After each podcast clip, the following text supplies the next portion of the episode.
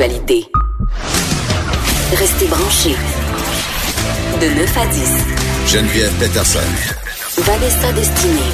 Les effrontés. Euh, paraissait hier dans le journal de Montréal un truc euh, qui moi en fait euh, me préoccupe. Ben je sais pas si préoccupé euh, c'est le bon mot. t'indigne. Ben indigné non plus mais T'as frappé du poing sur la table, Geneviève. ben ça ça, ça J'étais là. Ça appelle euh, en tout cas euh, plein de choses en moi qui sont pas nécessairement le fun. En fait, euh, c'est un article euh, sur les chirurgies du sexe féminin, Vanessa. Euh, en fait, on dit que les, chir- les chirurgies du sexe féminin, donc on pense à la labioplastie, euh, on pense aussi euh, à des choses aussi précises que le resserrement du vagin au laser, euh, intervenir sur la grande La grandeur des lèvres. des petites lèvres ou des grandes lèvres. On parle aussi euh, de rapetisser la peau par-dessus le clitoris, des choses assez Et il y avait quelques années, il y avait la mode de bleacher le trou d'anus. Oui, c'est ça, mais le blanchiment de l'anus, ça fait pas partie des d'anus, esthétiques, mais en fait, on, on s'intéresse de plus en plus à nos, au côté esthétique de nos parties génitales. Puis je pense même, je fais du pouce sur ce que tu dit sur le blanchiment. euh, l'anus. oui, il y a Kim Kardashian qui a fait un truc en direct sur Instagram euh, par rapport à ses parties génitales. Je me rappelle plus trop c'était quoi, mais ça avait rapport à ses poils. En tout cas, on, s- Oui. on se préoccupe de plus en plus de l'aspect esthétique de nos parties génitales. Euh, évidemment, ça touche particulièrement les femmes. On sait pas pourquoi. mais ceci dit, dans le journal de Montréal, il y a un rapport qui dit que ces chirurgies-là ont subi une croissance de 23% Et ce qui me préoccupait, c'est que ce sont majoritairement des femmes qui subissent euh, ces, ces, ces interventions-là, bien évidemment, on le dit, mais des femmes âgées en 18 et 22 ans. Mhm.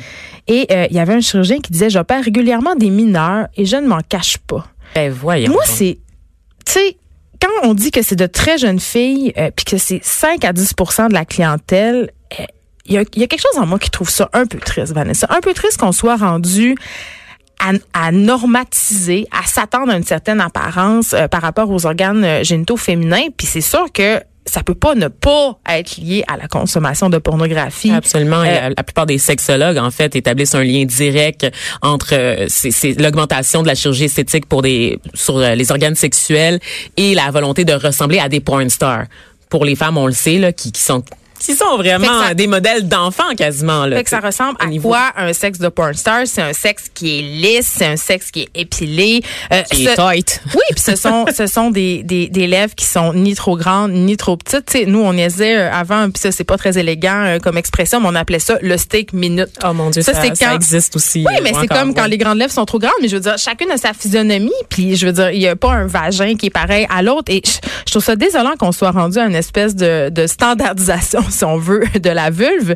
Puis je me demande, sont où les parents de ces jeunes filles-là qui amènent, euh, euh, qui les amènent en fait dans le bureau du chirurgien esthétique? Puis là, je fais un aparté. Moi, j'ai rien contre la chirurgie esthétique puis contre les interventions. Euh, je trouve que c'est une excellente façon euh, quand on a des problèmes de confiance en soi ou quand euh, il y a des attributs physiques qui nous causent des problèmes. Puis là, Vanessa, faisons notre coming out. Ah ensemble. oui, on n'a bien jamais sûr. parlé, mais euh, on a un point en commun, Oui. toi et moi. Euh, en fait, c'est la première chose qui nous a rassemblés quand on a commencé à travailler ici. On s'est dit, hey, on a subi la même intervention.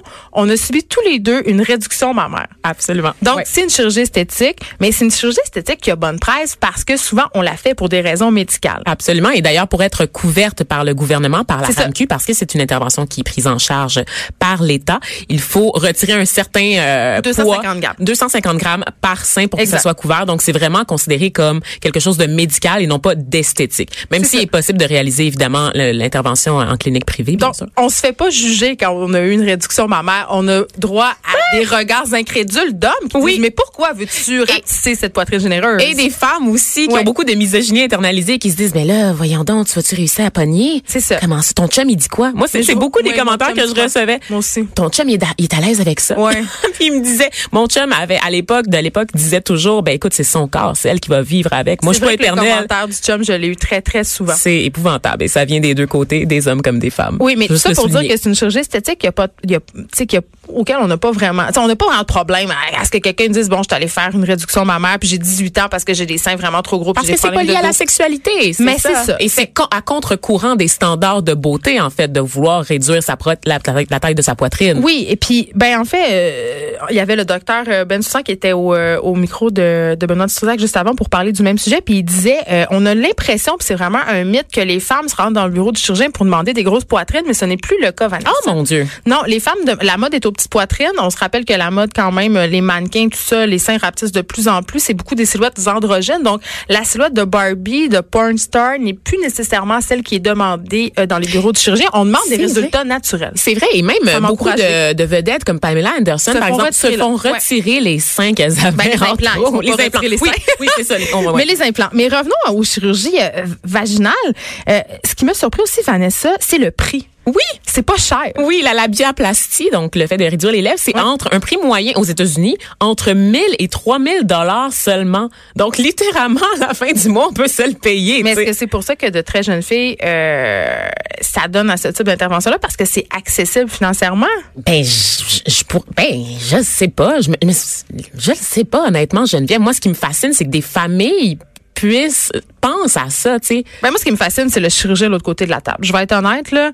Euh, quand tu une jeune femme de 20 ans qui entre dans ton bureau, puis là, on parle oh pas euh, d'un complexe. Euh, tu sais, J'imagine qu'il peut avoir des complexes vaginaux. Là, je veux pas juger ça. Puis il y en a qui, pour qui peut-être ça peut être un frein, c'est-à-dire ça peut les empêcher d'avoir une vie sexuelle épanouie. Mais il me semble que quand je vois une petite jeune fille de 20 ans arriver dans un bureau de chirurgien pour dire, ben moi j'aimerais ça avoir un resserrement du vagin alors mm. qu'elle n'a jamais eu d'enfant, alors qu'il s'est rien passé, mm. tu sais, ou avoir une chirurgie pour décapsuler son clitoris parce qu'elle trouve qu'esthétiquement ça serait plus beau. Je pense qu'il y a certains chirurgiens qui devraient faire davantage leur devoir puis éduquer plutôt qu'opérer. Puis j'étais quand même assez rassurée d'entendre le docteur Ben Simon dire que dans la majorité des cas, euh, les chirurgiens euh, avaient quand même certains bémols à pratiquer euh, cette opération-là, même si elle était largement répandue. Là, il disait la pratiquer depuis presque 15 ans. Mais pour avoir été dans des bureaux de chirurgiens moi-même, là, mm. parce que quand tu veux faire une intervention, évidemment, c'est recommandé de magasiner son chirurgien entre guillemets, tu sais. Ah bon?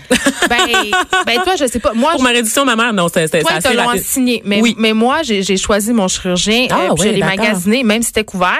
Euh, puis Écoute, le discours Vanessa était très différent d'un bureau à l'autre. J'avais des vrai. Ah, j'avais des chirurgiens qui me disaient moi je voulais un effet naturel, je voulais euh, je me demandais s'il fallait que je mette une prothèse, s'il allait me faire un lift, j'avais beaucoup de questions et les avis euh, divergeaient, les résultats promis aussi divergeaient beaucoup. Je me rappelle d'un médecin en particulier que je allée voir qui me promettait quasiment une poitrine, ça avait il gérait pas mes attentes du tout. C'était, il me parlait euh, comme si j'allais ravoir des seins de filles de 12 ans. Euh, mm-hmm. C'était vraiment pas correct de sa part. Et je pense qu'il y a des chirurgiens qui, qui, qui voient la pièce, là, faut le dire, puis qui euh, proposent plein de chirurgies comme une panacée, puis minimisent beaucoup les risques aussi liés à ça. Puis moi, je me suis fait opérer par le docteur Zell, puis j'ai pas peur de nommer, il est extraordinaire, mais quand même, j'ai trouvé que au niveau des risques, on a passé assez vite. Oui, absolument, absolument. Parce que c'est une anesthésie générale, puis ben, ensuite ça prend énormément de temps à cicatriser, donc on peut pas faire d'activité physique, même courir. Moi, c'était trois mois, tu vois. Ouais, pas moi, parce que moi j'étais comme. Je pense qu'ils ont pris en compte ma sédentarité euh, dans leur calcul. c'est ça. Ils m'ont donné une excuse. J'avais un billet du médecin pour pas courir, Geneviève. Mais tu sais, je me rappelle que la veille de l'opération, chose à ne pas faire, mais peut-être à faire quand même aussi. Euh, j'étais allée relire euh, toutes les possibles complications qui pouvaient euh, subvenir suite à une réduction mammaire. Et j'ai un peu paniqué. Non, c'est c'est pas à faire. Je recommande pas ça. Non, mais il y avait le trois quarts. Non, mais il y avait le trois quarts de ces choses-là qui sont tout à fait dans le domaine des possibles. Oui, euh, mais sur Google, c'est toujours pire. Geneviève. Non, mais c'était sur des sites de, de, de cliniques de chirurgie. Euh, c'était des sites sérieux. C'était pas Doctissimo là. mais il y avait le trois quarts de ces choses-là qui m'avaient tout simplement pas été expliquées. Puis aussi, on avait un peu passé vite. On banalise la chirurgie esthétique parce que ça prend pas de temps, parce que la technologie est de plus en plus efficace, parce que ça coûte pas cher, puis quand c'est pris en charge par l'État, ben on se dit ben non, ça fait partie du système de la santé, donc on n'explique pas les choses. Et oui, c'est ça, on banalise. Mais la même auprès des personnes les plus vulnérables, il y a une responsabilité médicale qui, qui est ben, vraiment déficiente. surtout quand on a affaire à des jeunes femmes, à des, des adolescents. Ah, mon Dieu, j'ai, pendant qu'on parlait, j'ai pensé à une anecdote. Il y avait une fille à mon secondaire, c'est pas une chirurgie euh, relative aux organes génitaux, mais elle avait le nez un peu croché, elle avait une bosse sur le nez. Donc elle a voulu une rhinoplastie. Oui, puis ses parents lui ont offert comme cadeau de graduation en ah, secondaire 5. C'est assez incroyable. Mais on sait qu'aux États-Unis, une grosse tendance, c'est d'offrir des implants mammaires à la graduation. C'est plus le char pour le Sweet 16, c'est genre les implants C'est des beaux. à 18 ans. Puis là, tu sais, il y a, y a, quand même une étude qui vient de paraître. Il y a 300 journalistes qui ont enquêté sur euh, la saga des implants mammaires. Puis euh, les implants, notamment ceux qui sont texturés, sont liés à des lymphomes, à des cancers, à toutes sortes de, de cochonneries, tu sais. Fait que oui, oui, on banalise la chirurgie esthétique. Puis moi, la première, moi, je me suis avancée là en allant me faire réduire les seins. Puis j'ai, juste qu'à la veille de la chirurgie, j'ai juste pensé au côté positif de l'affaire. Ah, au résultat, je me suis dit, wow, j'aurais plus besoin de porter soutien-gorge. Wow, ma poitrine va, va arrêter d'être un peu, puisque tu trois enfants, trois allaitements, tu sais, je vais retrouver le galbe d'antan. J'étais bien contente, mais tous les effets secondaires avaient été euh, banalisés. Puis tu sais, quand on regarde Instagram, puis quand on regarde des, des, des téléréalités où la chirurgie esthétique est omniprésente, puis là, on parle de petites chirurgies, là, on parle de, des interventions, mettons, médico-esthétiques, Vanessa, comme injection de Botox, euh, acide hyaluronique dans les lèvres. Mm-hmm. euh, il y a beaucoup de gens qui pensent que se faire euh, grossir les lèvres, ce qui est quand même la pratique médico-esthétique la plus populaire après le Botox, là, euh, il y a beaucoup de monde là, qui font des injections de lèvres maintenant. Là. Toutes les jeunes filles veulent ça. Tout le temps. Ben, que ça paraisse ou pas, je m'en sac. Mais je veux dire, ça fait très, très mal. Ah oui, hein? Ça fait mal. Puis ça, on le dit pas. C'est une intervention qui est douloureuse et qui peut avoir des conséquences assez substantielles. Là. Je veux dire, il euh, y, a des personnes qui restent avec des lèvres atrophiées. Il y, a des lèvres qui, qui reprennent plus jamais leur forme. On banalise ça. On se pointe là, puis on se fait faire trois, quatre injections dans les lèvres, bing, bang, boom, on s'en va. Mais c'est une intervention médicale. Oui, puis il y, a aussi, euh, je sais pas si tu avais vu dans les nouvelles, mais il y a la mode aussi des grosses fesses, n'est-ce pas? Donc tout le monde veut ressembler aux Kardashian. Oui, ils se font injecter le gras de la tête dans les fesses. Mais il y a aussi aux États-Unis, il y a une femme qui est morte après avoir reçu des injections de ciment dans les fesses, Geneviève parce qu'elle faisait ça. s'injecter du ciment. Mais non, mais c'était pas elle. Elle c'est vraiment fesse de fer. Mais le cours fesse de fer, c'est ça. Non, mais c'est incroyable parce qu'il y a beaucoup aussi, parce qu'on n'est pas au courant, parce que c'est gênant d'en parler, parce qu'on ne sait pas c'est quoi les ressources. Il y a beaucoup de gens qui se tournent vers des cliniques amateurs. Donc ils vont sur Instagram. ils vont se faire opérer à l'étranger ben dans des pays en développement où les normes d'hygiène et les pratiques sont douteuses. Ou dans un sous-sol de Harlem. c'est épouvantable. c'est épouvantable. Mais mais en tout cas, moi j'ai lu ça hier dans le journal de Montréal, puis j'étais j'étais complètement euh, flabbergasté ben par cette hausse des chirurgies euh, liées aux organes génitaux, notamment chez les jeunes filles. sérieusement, là, assumez-vous, puis avant d'aller euh, prendre une décision comme ça, allez voir un sexologue. Allez ben, voir avant d'aller voir le chirurgien, allez voir un psychologue, allez voir un, un, sexologue pour parler à la place. Écoutez, merci d'avoir été là. On se retrouve euh, demain de 9 à 10. Demain, on aura le chef Vincent Dion la vallée, qui est euh, mon préféré, on va le dire. Je l'aime vraiment beaucoup. Plus que moi? Ben oui, plus que toi, puis c'est parce qu'il est plus beau. Ah, je pensais que c'est parce que je suis arrivée en retard, mais OK. Non, mais je t'aime quand même. Il y a Richard Martineau qui suit dans quelques instants. Merci d'avoir été là.